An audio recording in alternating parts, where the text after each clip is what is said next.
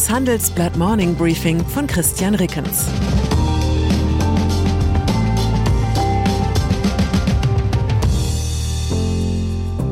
Guten Morgen allerseits. Heute ist Freitag, der 9. Dezember, und das sind unsere Themen. Nach dem Boom. Immobilientrends 2023. Nach amerikanischem Vorbild. Habeck plant grünes Subventionsprogramm. Nach reiflicher Reflexion. Kritik an Henkel Aufsichtsratschefin. Nach einer kurzen Unterbrechung geht es gleich weiter. Bleiben Sie dran. ChatGPT und andere Technologien verändern unsere Arbeitswelt rasant. Bei der Veranstaltung Work in Progress diskutieren wir in der Handelsblatt Media Group die Zukunft des Arbeitsmarktes, HR-Trends, KI, mentale Gesundheit und neue Leadership-Perspektiven. Sei am 13. und 14. Juni in Düsseldorf oder virtuell dabei und melde dich jetzt an unter work-progress.de. Immobilien. In den vergangenen 15 Jahren war es unverschämt einfach, in Deutschland mit Immobilien Geld zu verdienen, vorausgesetzt man brachte mindestens 20 Prozent Eigenkapital mit. Dann galt es nur noch ein beliebiges Objekt zu finden, sich den restlichen Kaufpreis von der Bank zu beinahe Nullzinsen zu leihen und die zehn Jahre Spekulationsfrist auszusitzen. Schon konnte man den Verkaufsgewinn einstreichen und zwar steuerfrei. An diesem Privileg haben auch sozialdemokratische Finanzminister nie gerüttelt. Falls Sie sich nun als Immobilieninvestor bemüßigt fühlen, auf Ihr hohes unternehmerisches Risiko hinzuweisen und auf die gelebte soziale Verantwortung gegenüber Ihren Mietern, ist klar. Aber wir sind ja hier unter uns. Nun sind die goldenen Zeiten am Immobilienmarkt vorbei. Die Hypothekenzinsen haben sich 2022 verdreifacht und die Angebotspreise sind vielerorts gesunken. Wer jetzt noch Geld mit Häusern und Wohnungen verdienen will, braucht tatsächlich kaufmännisches Geschick etwa das Wissen um lukrative Marktnischen und das richtige Timing für den Einstieg. So sind zum Beispiel energetisch optimierte Objekte weitgehend stabil im Preis, zugige Altbauten auf dem Land fallen neuerdings in die Kategorie schwer vermittelbar. Und klamme Bauträger lassen seit neuestem mit sich handeln. Unser Wochenendtitel zeigt sieben Immobilienmarkttrends auf, die Käufer und Verkäufer 2023 kennen müssen. Wenn Sie neben unserem Wochenendtitel auf unsere kompletten Inhalte zugreifen möchten, dann schauen Sie doch auf handelsblatt.com vorbei. Ein besonderes Handelsblatt-Abo-Vorteilsangebot habe ich zudem für Sie unter dem Link handelsblatt.com slash mehr erfahren reserviert. Wirtschaft. Jetzt wird zurücksubventioniert.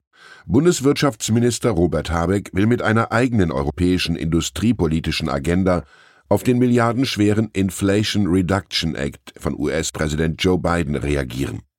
Konkret schlägt Habeck ein, Zitat, europäisches Programm für die Förderung von Transformationstechnologien vor. Dies geht nach Handelsblattinformationen aus einem internen, fünfseitigen Papier des Wirtschaftsministeriums hervor. Kommissionschefin Ursula von der Leyen hatte am Sonntag bereits einen mit EU-Gemeinschaftsschulden finanzierten Solidaritätsfonds vorgeschlagen. Den sieht man im Wirtschaftsministerium allerdings skeptisch. Laut Habecks Papier müssten die zusätzlichen Finanzmittel, Zitat, vor allem national aufgebracht werden. Mein Eindruck, zwei Fragen werden in dieser Debatte häufig vermischt, die drängend getrennt gehören. Erstens. Ist es sinnvoll, den Aufbau grüner Industrie stärker staatlich zu fördern? Darüber kann man reden, aber die Entscheidung sollte unabhängig vom Inflation Reduction Act fallen. Zweitens sollten dabei Produzenten aus dem eigenen Wirtschaftsraum bevorzugt werden, wie es der Inflation Reduction Act vorsieht? Auf keinen Fall, denn dann bekommt man nicht die weltweit besten Lösungen fürs Steuergeld, vom Verstoß gegen Handelsregeln ganz zu schweigen. Holger Görg, Präsident des Kiel Instituts für Weltwirtschaft, wünscht sich vor allem eins die Europäer sollten jetzt einen kühlen Kopf bewahren. Der Inflation Reduction Act sei weit weniger gefährlich als von der Leyen annehme.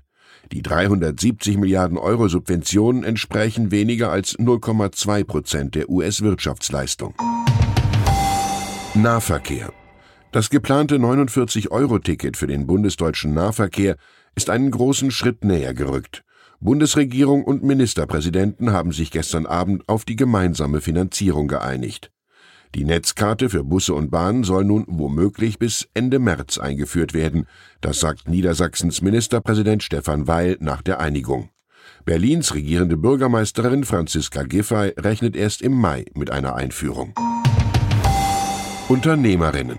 Wenn Journalisten über Unternehmerinnen, Managerinnen oder Politikerinnen schreiben, die in der Kritik stehen, tun sie gut daran, einen zusätzlichen Reflexionsschritt einzulegen. Würde man diese Kritik bei einem Mann ebenso ernst nehmen, als beispielsweise am Montag Carla Krivet nach nur zwei Monaten ihren Chefposten bei Fresenius Medical Care räumte, hieß es aus dem Unternehmen, sie sei zu vielen Leuten auf die Füße getreten und an ihrem mangelnden politischen Geschick gescheitert.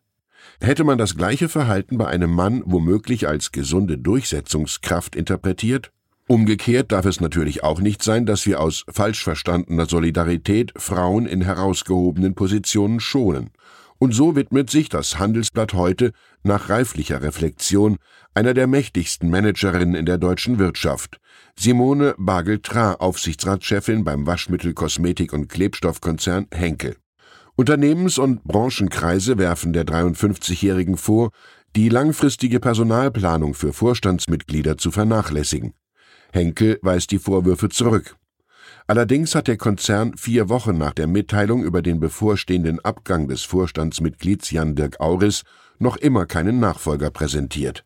Er ist bis Ende Januar für Henkels Klebstoffsparte zuständig, die für die Hälfte des Umsatzes und für 60 Prozent des Henkelgewinns steht.